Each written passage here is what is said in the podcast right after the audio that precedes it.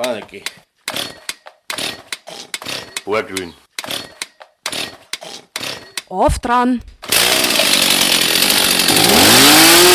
Auftrat. Das Vagabundenradio. Plastic, Plastic People, Plastik. Dauernd zieht sich das Thema durch unseren gesellschaftlichen Diskurs.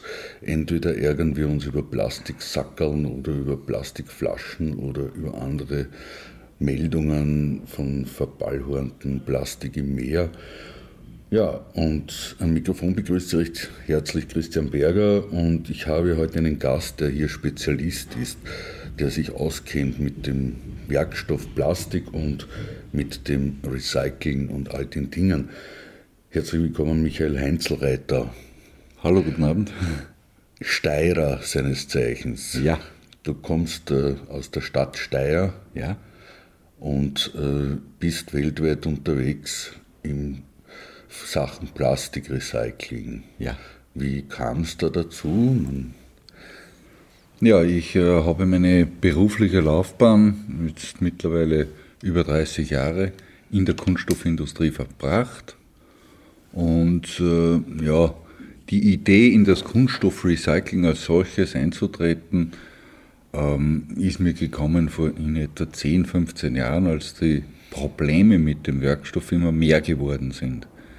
Die Leute wussten nicht, wohin damit. Und es war allerdings trotzdem bekannt, dass im Werkstoff Kunststoff auch nach seiner Lebensdauer, auch nach Ende der Lebensdauer, trotzdem noch viel Energie drinnen steckt und auch die Möglichkeit, den Werkstoff ein zweites, drittes oder viertes Mal noch zu verwenden. Du bist von der Ausbildung her Maschinenbauer. Ich bin Maschinenbauer. HTL gemacht? Ja, ja. Und dann gearbeitet im Maschinenbau? Oder? Dann direkt in die Kunststofftechnik eingestiegen und habe dann ähm, in späteren Jahren berufsbegleitend noch äh, äh, den Magister äh, Wirtschaft, äh, Sozial- und Wirtschaftswissenschaften absolviert. Und äh, wenn man jetzt vom Maschinenbau herkommt, was ist da in der Kunststoffbranche dann, wie kann man sich das vorstellen? Baust du Spritzmaschinen oder? Na, ich habe im Bereich Spritzgusswerkzeugbau gearbeitet als Konstrukteur, eben nach Beendigung der HTL und konnte dort meine ersten Erfahrungen machen und äh, kann mich noch gut an ein Projekt erinnern, wo wir eine, eine, das Guckloch einer Waschmaschine gemacht haben. Und äh, damals sind mir schon erste Gedanken gekommen, wir bemühen uns hier, eine schöne Oberfläche zu kreieren, damit man wirklich transparent gut durchsehen kann. Der Werkstoff ist dann ausgewählt worden. Es war ein Polycarbonat zu dieser Zeit. Und über was ich mich gewundert habe, war, was passiert eigentlich, nachdem die Waschmaschine kaputt ist? Wie wird die Waschmaschine behandelt und was passiert eigentlich mit diesen Kunststoffteilen? Und in der damaligen Zeit, das war so Mitte der 80er Jahre, wurden Kunststoffe einfach auf die Deponie geschmissen. Also da war der Wert dieses Werkstoffs wurde als äh, minderwertig geachtet und ging dann auf die Deponie und dort auf unseren Deponien liegen heute noch Schätze verborgen, wo man auch versucht in einigen Projekten äh, Urban Mining zu betreiben, also Werkstoffe wieder rauszuholen als, aus alten Deponien da sind Metalle drinnen, da, sind, äh, da ist Glas drinnen, aber auch Kunststoffe drinnen, die man nur mal zum Leben erwecken kann. Du bist kein Chemiker. Nein. Das heißt, äh, du hast dich mit dem Werkstoff jetzt nicht von der chemischen Zusammensetzung oder Aufbau oder so irgendwie beschäftigt, sondern mit der Verwendung der, der, oder genau. mit der Herstellung, der, Verarbeitung. Der, der, Verarbeitung, der Weiterentwicklung der, äh, Gegenstände etc. Vielleicht können wir uns aber trotzdem am Anfang ein bisschen über den Werkstoff über Plastik, der mhm. ja so ein Sammelbegriff ist und wo viele, viele verschiedene äh, Kunststoffe, oder ist eigentlich der bessere Begriff Kunststoff? Oder? Das ist der in, im deutschsprachigen Raum äh, weit, am weitesten verbreitete. Plastik geht aber auch, im englischsprachigen Raum sagt man nur Plastik. Aber da ist natürlich, unter den Fachleuten wird gerne Kunststoff gesagt, weil es einfach einen besseren Klang hat. Und welche Kunststoffe gibt es da jetzt als Kategorien jetzt für die aus dem Recyclingblick schon? Es gibt also ähm, eine ganze Vielzahl von, von unterschiedlichsten Werkstoffen hier in diesem Bereich. Zu nennen wären als Massenkunststoffe, dort die wirklich fast jeder jeden Tag in der Hand hält. Das sind die Polyethylene und Polypropylene, die unter dem Sammelbegriff Polyolefine laufen. Und dann gibt es noch einen ganz berühmten Werkstoff. Die sind mengenmäßig, die Polyolefine sind mengenmäßig bei ungefähr 60 Prozent aller Kunststoffe, die verwendet werden, ähm, entstammen dieser Familie. Ähm, dann gibt es noch äh, einen ganz wichtigen Werkstoff, der sehr weit verbreitet ist. Das ist das Polyethylenterephthalat, kurz PET. Ähm, hat jeder sicher schon eine Kunststoffflasche in diese Richtung äh, in den Händen gehalten.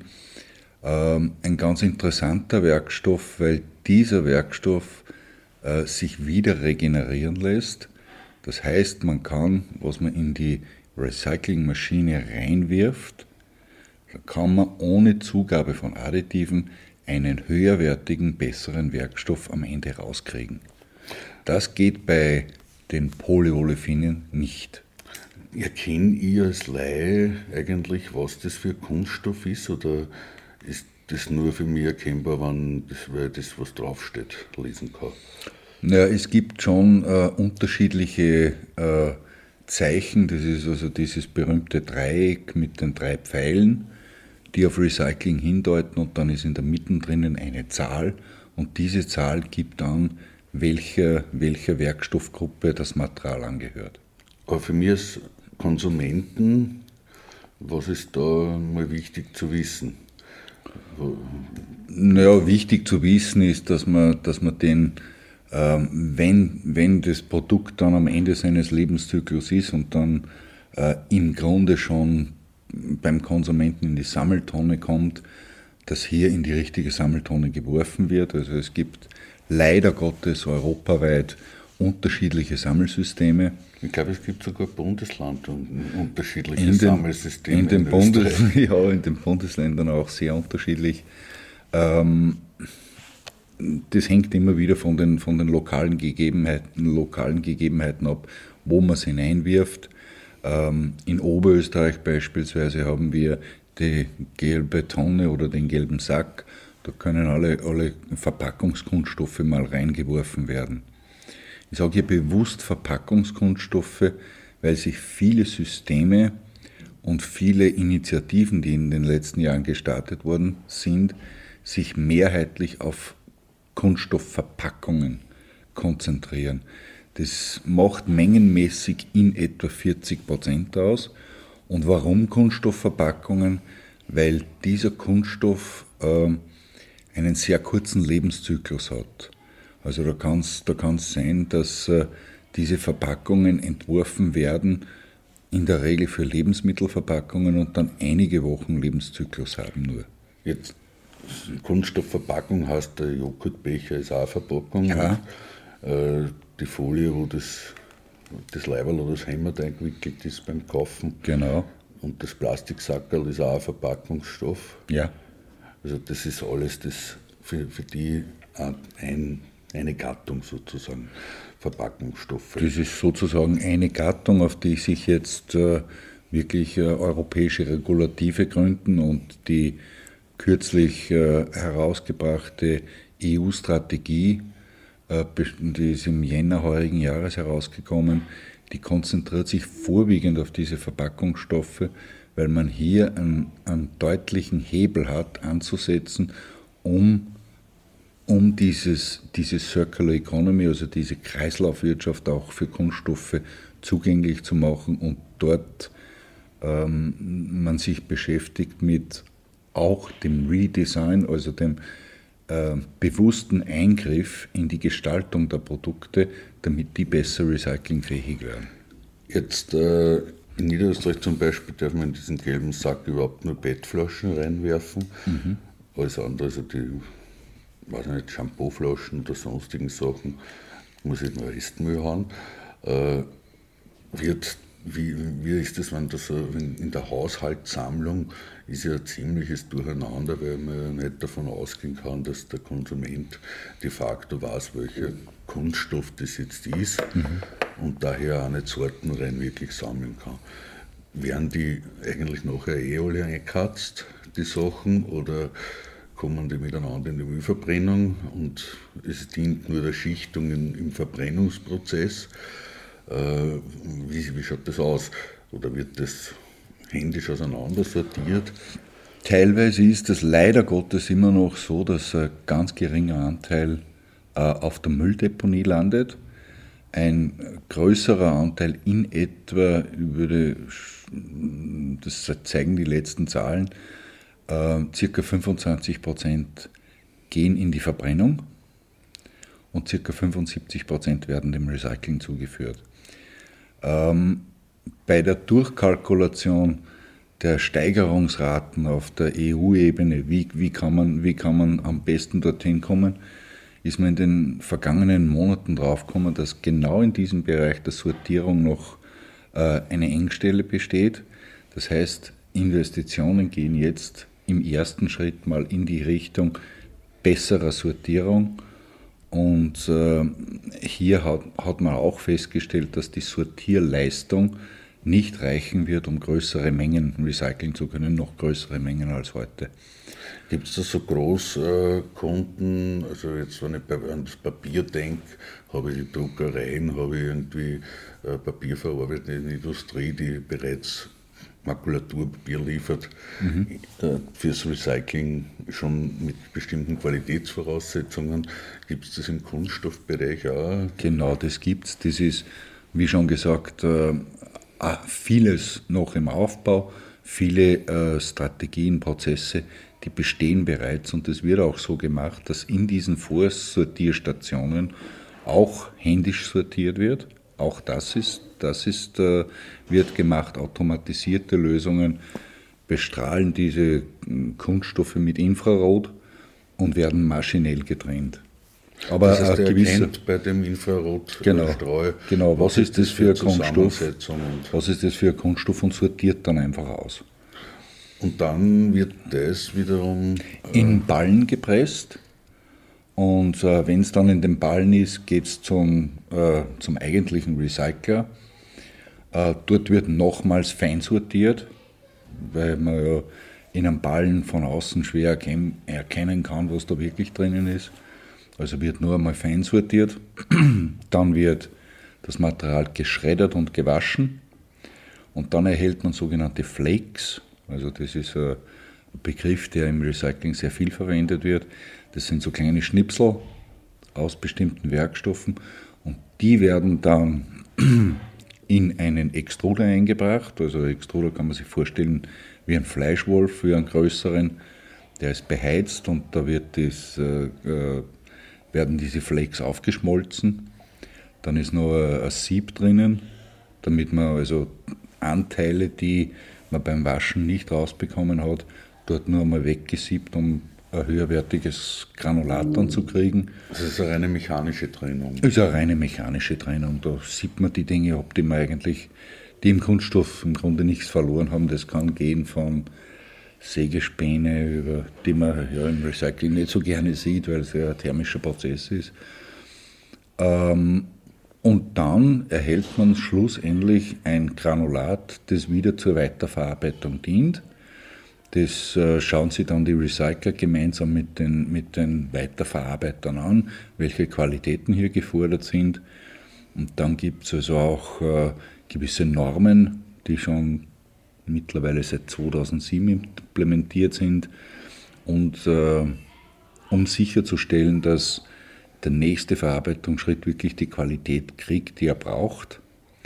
Zudem sind dann in ganz Europa alle Recycler zertifiziert. Also das bedeutet, nach einem genormten Schema werden die alljährlich überprüft, um hier, um hier äh, äh, bessere Qualitäten dann rauszubringen und eine Standardisierung auch der Werkstoffe zu erreichen. Jetzt kommen diese Flakes dann, ja nun, die werden ja noch nicht weiter gehandelt als Flakes, oder? Das wird dann noch zum Granulat gemacht? Äh, teils, teils. Oder? Teils, teils. Also es gibt dann, äh, besonders im PET-Bereich, gibt es äh, hier schon einen Markt für diese Flakes, weil sich viele Verarbeiter mittlerweile auf die Verarbeitung dieser Flakes spezialisiert haben. Also die haben ihre Anlagen genau auf das abgestimmt, dass sie hier Flake-Verarbeitung machen können. Das ist ein etwas schwierigerer Weg. Ähm, in der Regel ist es so, auch wieder über alle Werkstoffe drüber, dass hier schon wieder Granulatqualitäten bevorzugt werden, weil die ein, einfacher zu verarbeiten sind und gegenüber dem Originalmaterial, das ja aus, äh, aus der chemischen Industrie kommt, ähm, beimengbar sind und in den Förderanlagen von den großen Kunststoffverarbeitern besser, besser zu verarbeiten sind. Das heißt, kann man da vereinfacht sagen, die Plastikflaschen werden eigentlich zu 100% wieder Plastikflaschen?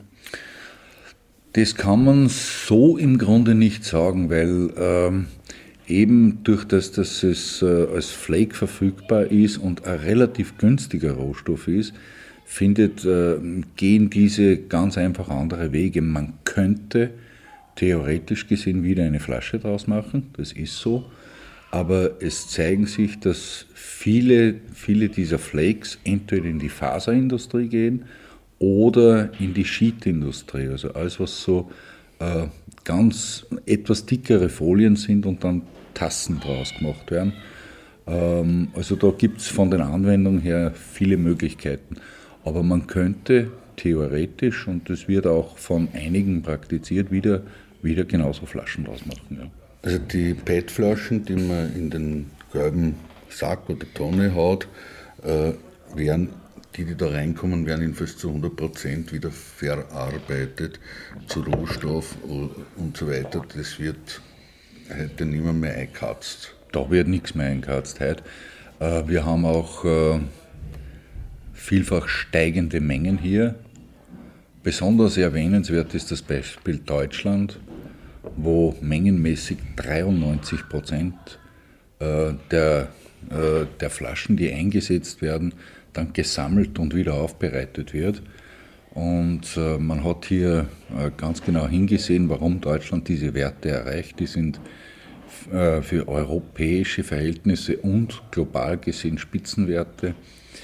Ähm, Deutschland hat ein Pfandsystem eingeführt und äh, man sieht hier ganz deutlich, je klarer ein Werkstoff definiert ist, äh, je eindeutiger äh, das Produkt ist, das man sammelt, je besser die Organisation entlang der ganzen Wertschöpfungskette ist, desto besser sind auch die Ergebnisse und desto höher sind auch die Erträge.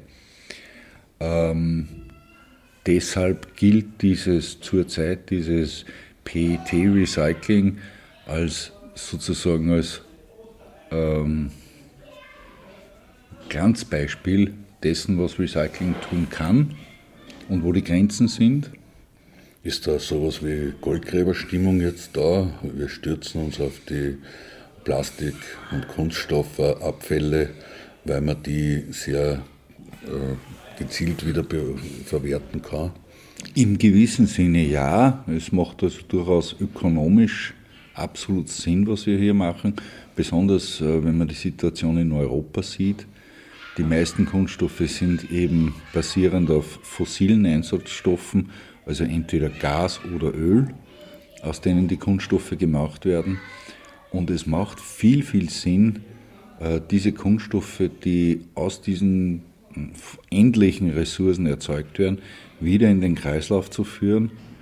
Man kann davon ausgehen, dass äh, circa 8% äh, der fossilen Stoffe zu Kunststoffen verarbeitet werden weltweit, wobei ungefähr 4%, also die Hälfte von diesen 8, ähm, das Material selbst bedeutet und 4% muss man nur an Energie reinstecken, um den Zustand vom äh, Rohöl äh, ins fertige Kunststoffgranulat zu bekommen.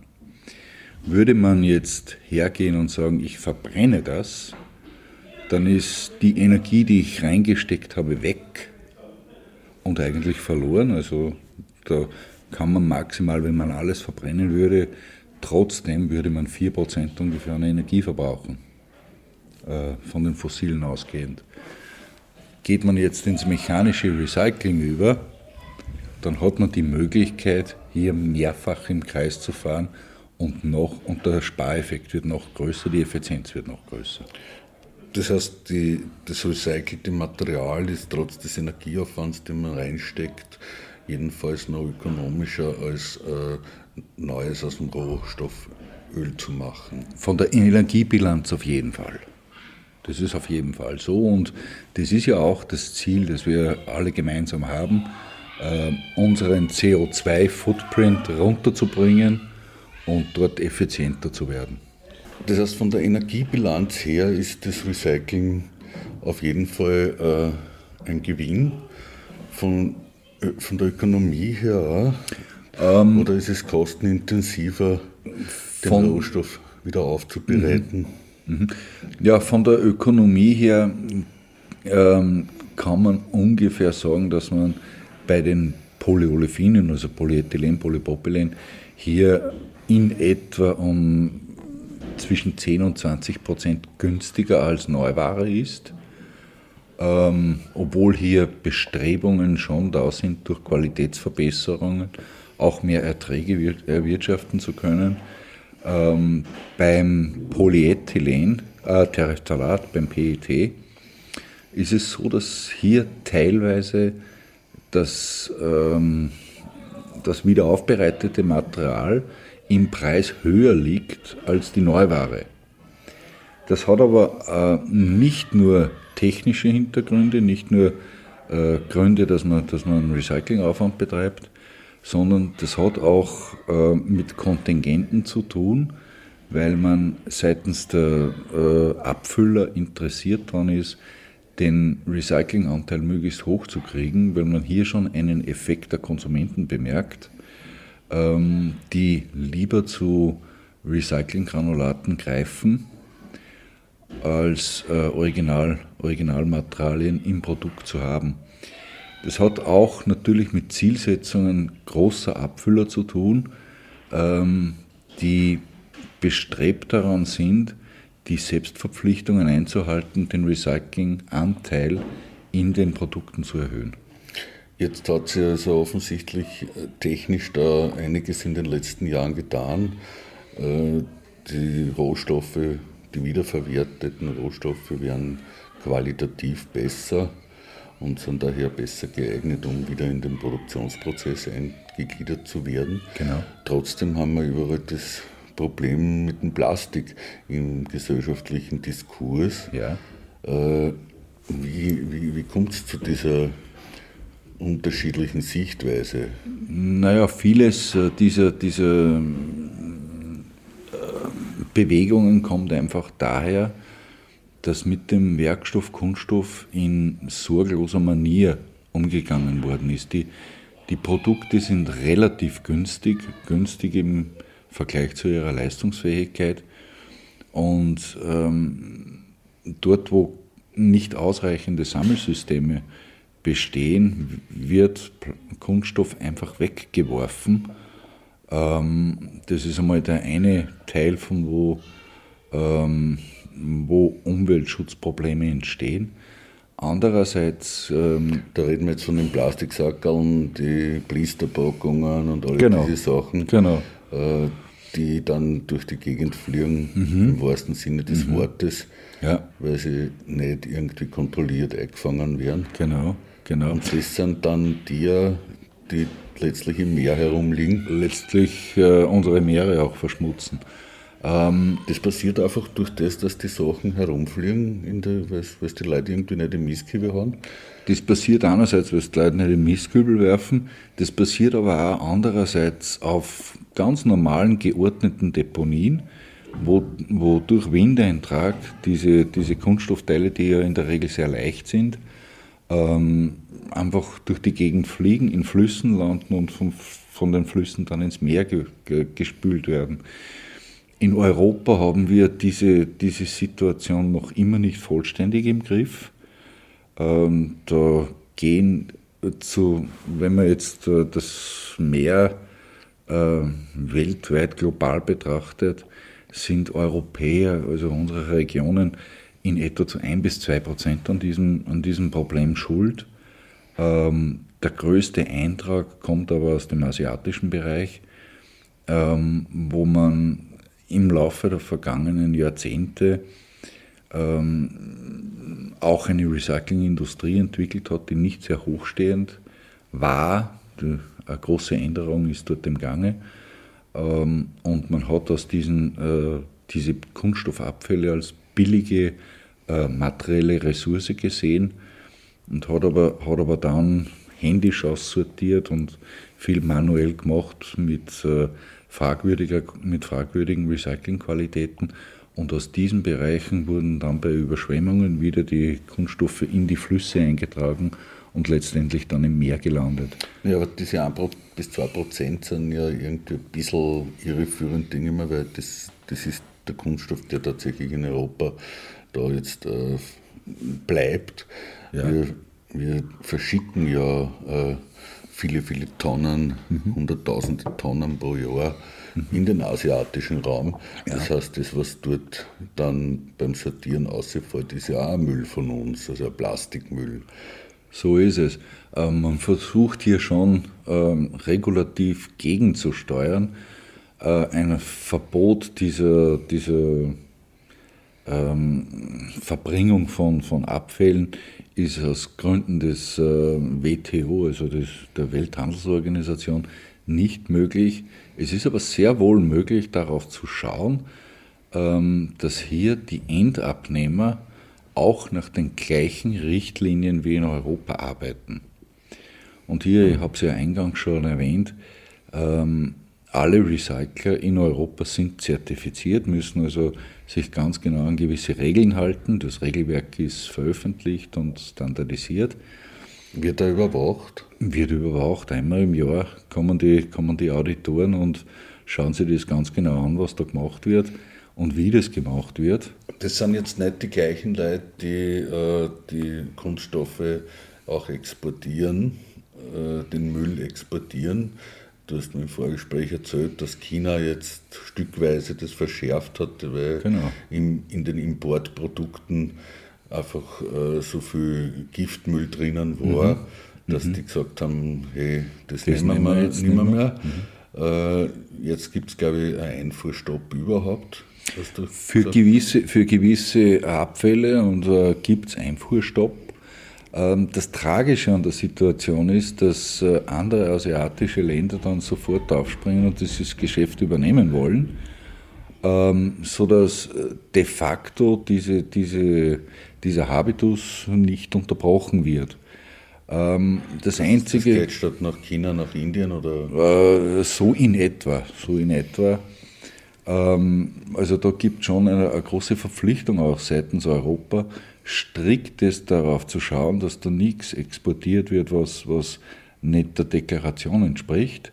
Das einerseits und andererseits aber genaues darauf zu schauen, dass am Zielort genauso gearbeitet wird, wie das wir von unseren europäischen Verarbeitern auch verlangen. Ja, das wissen wir schon aus der Textilindustrie und aus anderen Industriesorten, dass das nicht wirklich überwachbar ist oder nicht wirklich überwacht wird.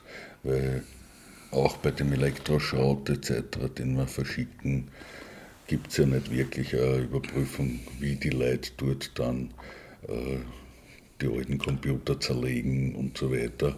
Und, sondern da sind einfach sehr viele Umweltsünden, die da begangen werden. Ist das nicht dann irgendwie ein bisschen ja, so ein Lendenschutz zum ähm, abputzen für die Europäer, wo sie sagen, ja, wir schauen jetzt darauf, dass dort irgendwie äh, die Kunststoffe sorgsam recycelt werden?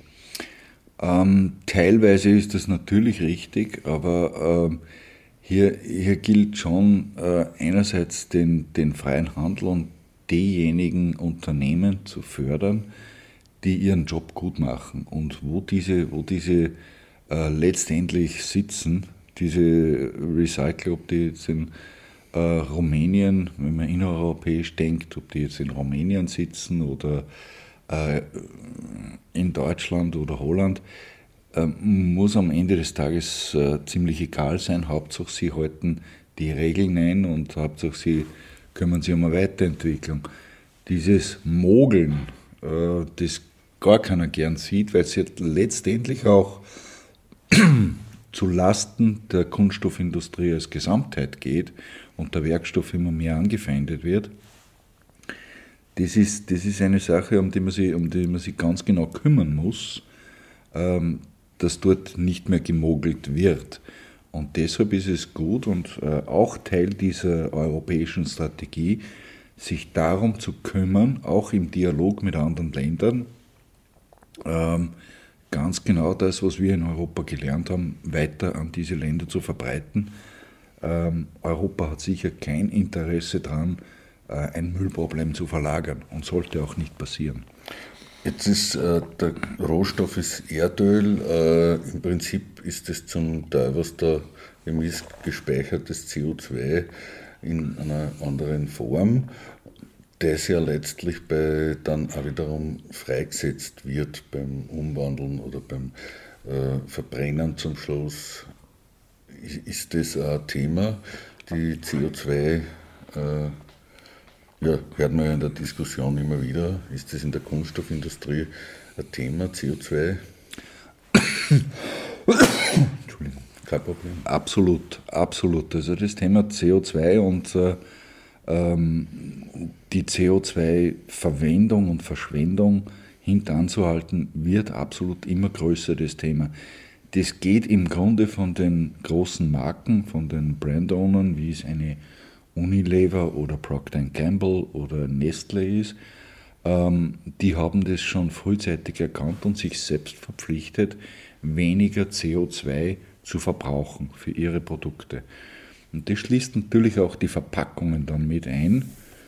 Und da ist ein großer Hebel, den die Industrie jetzt zur Verfügung gestellt bekommen hat durch die Regulative der EU, hier die, den CO2-Verbrauch zu minimieren. Und das ist auch Ziel der Recyclingindustrie, zusammen mit den Verarbeitern hier Werkstoffe anzubieten, die aufbereitet worden sind und daher im Grunde weniger CO2-Abdruck verursachen. Also da sind einige ganz große Firmen mittlerweile dran, diesen Schiff zu schaffen, die Werkstoffe so gut verfügbar in der richtigen Qualität zu kriegen, dass die dann zum Weiterverarbeiten brauchen. Äh, würdest du jetzt sagen, ist es sinnvoller, in der Plastikflasche oder in der Glasflasche seine Getränke zu kaufen? das, muss man sich, das muss man sich immer wieder anschauen. Da gibt es also sogenannte äh, LCA-Überprüfungen. Äh, es gibt einige Studien, die äh, klar nachweisen können, dass die Kunststoffflasche der Glasflasche weit überlegen ist. Einfach daher, wenn man nicht so viel Gewicht durch die Gegend transportiert, nicht so viel Gewicht in den Kühlregalen drinnen hat, was ja letztendlich auch dann wieder Energie verbraucht. Ähm, also den Königsweg wird es nicht geben aber das gehört von Fall zu Fall angeschaut. Ähm, einer der Wege, auf den sich jetzt viele konzentrieren, ist, versuchen, Originalmaterialien durch Rezyklate, durch einmal gebrauchtes Material zu ersetzen. Ähm, in einigen Bereichen, wie wir es beim PET eben schon besprochen haben, geht das relativ gut. Da sind die, da sind die Prozeduren entlang der gesamten Wertschöpfungskette gut abgesichert und auch die Konsumenten können sich sicher sein, ähm, kein kontaminiertes Material mehr zu bekommen. Also das ist wirklich absolut sauber und auf Augenhöhe mit jedem Originalgranulat. In anderen Bereichen ist es noch nicht ganz so. Da, da, bei, bei den Polyolefinen ist man noch nicht ganz auf diesem Niveau. Da muss die Industrie jetzt auch noch äh, verstärkt Lösungen bringen, Lösungen entwickeln, um auch die Produktsicherheit und die Verarbeitungssicherheit dort noch weiter zu erhöhen. Aber wie schon eingangs erwähnt, die äh, Plastic Strategy der, der EU bildet hier schon ein Regelwerk und ein Rahmenwerk und stellt auch ähm, Investitionsförderungen zur Verfügung, hier den Umstieg besser zu schaffen. Und einen kurzen Wert erwähnen darf, es werden ungefähr 2,5 Millionen Tonnen an Rezyklate erzeugt in Gesamteuropa und das möchte man von heute bis ins Jahr 2025 vervierfachen. Und das bedeutet in der gesamten Rechnung, dass sie die Kunststoffindustrie jetzt schrittweise umstellt auf die, auf die äh, verstärkte Rezyklatverwendung, bedeutet aber auch für die Hersteller von Originalgranulaten, dass der Markt einfach kleiner wird. Der wird in der Größenordnung von 20 bis 25 Prozent wird der kleiner werden aufgrund des verstärkten Einsatzes von Rezyklaten. Das ist eine große Umstellung in der Industrie und hat auch entsprechend lange gedauert. Aber ich glaube, jetzt ist das Regelwerk vorhanden, das genau in diese Richtung abzielt. Das heißt, der Trend ist, äh, oder die, Vor die, die Schienen, die gelegt werden, sind durchaus optimistisch zu sehen, aber insgesamt heißt das immer noch, du hast gesagt, bei der PET-Flaschen ist ein hoher Anteil, das sind 40 Prozent, glaube ich, wo tatsächlich recycelt wird von dem Aufwand, an, oder das, was ich an, an, an Kunststoffmüll habe in dem PET-Bereich bleiben immer noch eine Mehrheit, nämlich 6 Prozent, die nicht recycelt werden, mhm. äh, die damit in unserer Umwelt vorhanden sind. Äh, da gibt es wiederum einen Prozentsatz von, glaube ich, ungefähr 10 Prozent, wenn ich mich richtig erinnere, wo du gesagt hast, die thermisch, das heißt verbrennt werden. In ja, die Zahlen, die, die verändern wo bleiben sich. die anderen? eine, gut, eine gute Frage, ja. Wir haben äh, gesamteuropäisch gesehen ähm, landen immer noch ca. 25 Prozent der Kunststoffe auf der Deponie. Und das ist erklärtes Ziel aller am, am, an diesem Bereich Tätigen, die Kunststoffe nicht mehr auf die Deponie zu lassen. Das hat mit Länder, mit einzelnen spezifischen Länderregelungen zu tun. Beispielsweise wird in Österreich, in Deutschland, dann gehört noch einige skandinavischen Länder gehören dazu, die hier das Problem vorbildlich gelöst haben, indem sie die äh, Befüllung der Deponien so teuer machen, dass es de facto unwirtschaftlich ist. Also sie, äh, sie hier schon andere Wege überlegt werden, einfach aus der Wirtschaftsdynamik heraus. Ähm, die zweite Schiene ist äh, immer noch die, die Verbrennung. Die Verbrennung hat einen Anteil von, würde jetzt einmal sagen, also um die 25, 30 Prozent, wenn man über Gesamteuropa drüber sieht. Ist aber auch nicht die Königslösung, weil die Königslösung ist jene, wo ich wirklich am allerwenigsten Energie eintrage, wo die Energiebilanz am, am, am profitabelsten scheint. Und das ist immer nur beim mechanischen Recycling der Fall. Weil sonst könnte man Gleisöl verbrennen. Sonst könnte man Gleisöl verbrennen. Es ist, es ist relativ einfach so, ja. Jetzt hast du vorhin schon äh, erzählt, es gibt irgendwie eben äh, die Bestrebungen innerhalb der EU und innerhalb der Industrie, in der Kunststoffindustrie, eben diese Recycling-Sachen oder die Recyclinganteil zu erhöhen, CO2 vor allem auch einzusparen etc. Was wird da konkret von der EU äh, gemacht dafür? Dass wie kann man sowas vorantreiben? Naja, was die EU im Großen und Ganzen tut, ist Direktive herausgeben und gemeinsam mit den Mitgliedsländern äh, den Inhalt dieser Direktiven äh, beschreibt und um dann äh, den Ländern die Möglichkeit zu geben, nationales Recht zu erstellen um diese, um diese Direktiven dann zu vollziehen. Das ist der grundsätzliche Prozess. der grundsätzliche Prozess, genau. Aber was wäre da jetzt zum Beispiel ein Beispiel, ein konkretes, was jetzt da auf Schiene gebracht wird? Auf Schiene gebracht wird beispielsweise, ist eine relativ abstrakte Zahl, ähm, eine 1994 äh, erschienene Direktive äh, verlangt von den Mitgliedstaaten 22,5 Prozent der gesammelten Kunststoffe zu recyceln. Ähm, man hat jetzt gesehen in den vergangenen Jahren, dass es im Durchschnitt gesehen locker erreichbar. Es gibt einige Länder, die haben nahezu null und es gibt einige Länder, die übertreffen diesen Wert bei weitem. Jetzt ist die Rolle der EU in Diskussion zu treten mit jenen Ländern, die eigentlich sehr wenig tun um dort Strukturen zu ermöglichen, auch mit Fördergeldern, Strukturen zu ermöglichen, um diesen besseren Weg und den insgesamt für Europa gesehen wettbewerbsfähigeren Weg zu gehen und dort gezielt Investitionen zu lancieren, ähm, um weg von den Deponien, weg von der Verbrennung zum Recycling zu kommen. Und da gibt es ganz konkrete Werte. Man möchte also hier bis 2025 möchte man diesen Wert, den wir zuerst bei 22,5 hatten, jetzt auf 55 Prozent erhöhen. Das wird nicht von heute auf morgen gehen, weil äh, ganze Industrien jetzt hochgefahren werden müssen. Aber dieses Framework und das Monitoring dazu, also die Rückmeldung, die jährliche Rückmeldung und das jährliche sich anschauen, passt es oder passt es nicht oder, oder müssen, wir, müssen wir noch in den Förderungen erweitern, kommen die Förderungen dort an, wo sie ankommen sollen. Ähm, das ist natürlich äh, eine Frage, die jetzt diskutiert wird und wo, wo aber das Regelwerk jetzt schon gelaufen ist. Man darf ja nicht vergessen, äh, hier ist Europa schon Vorreiter, weil solche oder ähnlichen Regulative gibt es in den USA überhaupt nicht. Überhaupt flächendeckend nicht. Da kann ein einzelner Bundesstaat sagen, ja, ich möchte ein bisschen mehr tun und die tun das dann auch. Aber die US-Amerikaner sind generell etwas den Regulativen abgeneigter, als das, ein, äh, als das in Europa der Fall ist. Und dort setzt man mehr auf Freiwilligkeit.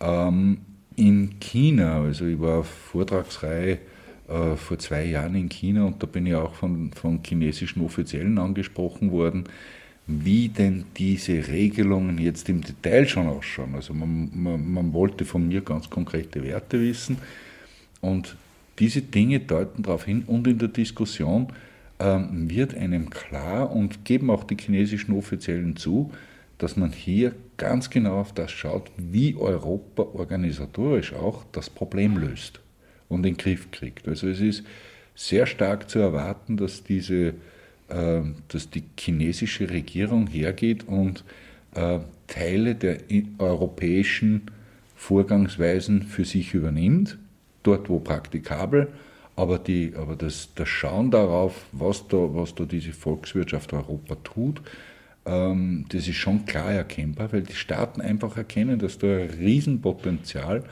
erstens einmal an Arbeitsplätzen, an Investitionen und an Effizienzsteigerung drin ist. Und diese Effizienzsteigerung ist genau das, was wir auch im Zusammenhang mit CO2-Reduktion und Entkarbonisierung unserer Wirtschaft brauchen werden. Wir dürfen ja nicht vergessen, dass im Jahr 2050 wir kaum ganz wenig CO2 noch ausstoßen dürfen. Äh, von der Wirtschaft kommend. Und das ist ein Globalziel, das hier runtergebrochen wird auf die Einführung von Kreislaufwirtschaft für die Kunststoffe. Jetzt äh, als naiver Mensch, der so halt die wahrnimmt, wahrnimmt, die Rundum-Dinger, sage ich, okay, wir sammeln da Müll, äh, Kunststoffmüll, ja. wir bereiten ihn teilweise auf, ja. schicken ihn aber dann zur fertigen Aufbereitung nach Asien. Ja. Äh, in Asien, Indien werden Kunststoffsachen erzeugt, weil wenn man so auf die Sachen schaut, steht ja dann meistens irgendwie drauf Made in China oder Made in Taiwan oder in India. Das heißt, es kommt von dort der fertig gepresste Kunststoff wieder zurück. Äh, früher war doch das eigentlich die europäische Großbritannien oder ähnlich, wir veredeln sozusagen die Sachen, die wir an Rohstoffen von woanders kriegen, veredeln wir bei uns und äh, verkaufen es dann wieder teuer. Ist das jetzt beim Kunststoff dann umgekehrt? Nein, das ist ja, das ist überhaupt nicht so zu sehen. Also wir haben eine, äh, nach wie vor extrem starke Verarbeitungsindustrie in Europa. Ähm, es werden auch ähm, von den Maschinen her gilt gelten nach wie vor europäische Verarbeitungsmaschinen als, als äh, ähm, Topklasse. Und ähm, es gibt ja auch viele Maschinen, die ähm, äh, von China hier zur Kunststoffverarbeitung importiert werden von, von Europa. Äh, Ähnliches gilt auch für die USA, obwohl die selber eine gute Maschinenbauindustrie da in diesem Bereich haben. Aber ähm, trotzdem gelten die europäischen Maschinen immer noch als Weltklasse. Aber ähm, die Verarbeitung selber äh, die Verarbeitung, die Verarbeitung selbst Wir exportieren ähm, die Maschinen. Die Verarbeitung selbst gibt schon einen Shift, das ist schon richtig nach Asien. Ähm, er ist aber, dieser Shift ist aber kleiner als, der, als, der, als das gesamte Wirtschaftswachstum im Vergleich. Also dort liegen nicht äh, die, die Probleme und das wäre jetzt wirklich äh, falsch verstanden, wenn man sagt, wir veredeln äh, nur Rohstoffe und schicken die Rohstoffe dann weiter. Das passiert in einem relativ überschaubaren Rahmen. Es passiert, aber der, der Rahmen ist überschaubar. Äh, das ist auch klare Zielsetzung, dass die Werkstoffe aufgrund dessen, dass man ja fürs Erdöl oder Erdgas schon bezahlt hat, in Europa bleiben. Man kann aber den Export nicht verbieten. Aus, aus welthandelstechnischen Gründen kann man das nicht unterbinden. Und es ist de facto unterm Strich eher ein Nebenschauplatz. So würde ich es bezeichnen. Was ist deine Rolle in dem Spiel? Ähm, also fliegst du da gerade quer durch die Welt? ja, ich habe äh, das für meinen letzten Dienstgeber, äh, habe ich äh, globales Marketing und äh, Geschäftsentwicklung von Kunststoffrecyclingmaschinen gemacht und äh, habe in dieser Zeit begonnen, mich äh, stark mit Verbänden zu vernetzen.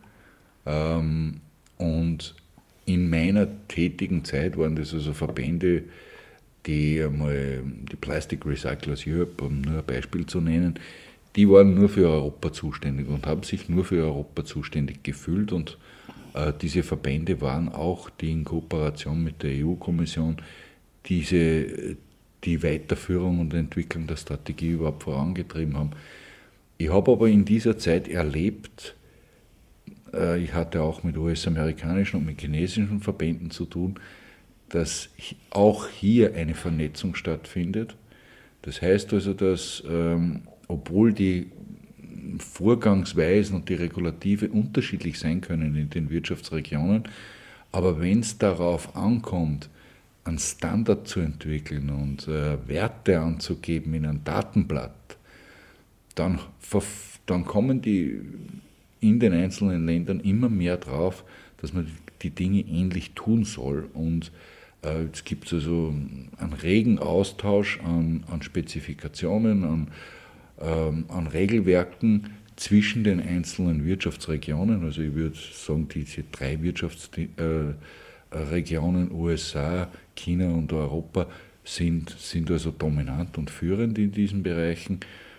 Und hier findet ein reger Austausch äh, des Know-hows und äh, der, der Tätigkeiten statt. Wie macht ihr das, wie macht ihr da?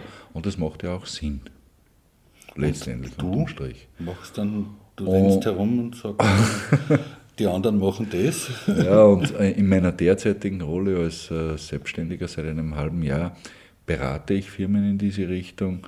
Also ich ähm, entwickle Konzeptionen, wie man umsteigen kann von den Originalmaterialien auf die recycelten Materialien. Da gibt es einige Dinge zu bedenken. Und äh, was wir uns immer wieder genauer anschauen, ist, wie viel CO2 am Ende des Tages können wir damit, können wir damit lukrieren, abbauen, was einfach nicht mehr verbraucht wird und äh, damit natürlich auch, und das, ist, und das ist das Schöne an meiner Tätigkeit, damit eben für bessere und effizientere Zukunft zu sorgen. Das heißt, du bist einer der Geburtshelfer der Recyclingindustrie. Äh, ich beteilige mich rege an einer, an einer, an einer äh, besseren Umgebung und äh, habe auch Freude damit. Dann danke ich recht herzlich fürs Gespräch, Michael Heinzelreiter. Und eventuell, äh, wie ist es bei dir zu Hause? Kaufst du noch was, wo eine Plastikverpackung drauf ist? Äh, ich achte darauf, jegliches Verpackungsmaterial zu minimieren. Ähm, schau, dass das, schau, dass das möglichst wenig ist. Natürlich habe ich äh, mit diesem Virus meine Frau und meine Tochter schon infiziert. Und äh, wir achten schon sehr genau darauf, was wir kaufen, was wir nicht kaufen, ähm, weil es letztendlich äh, um die Zukunft auch unserer Ressourcen geht. Und dass wir trotzdem nur ein gutes, solides Superleben haben in Zukunft. Danke. Danke auch. Carnegie. Borgrün. Auf dran! Auftrat. Das Vagabundenradio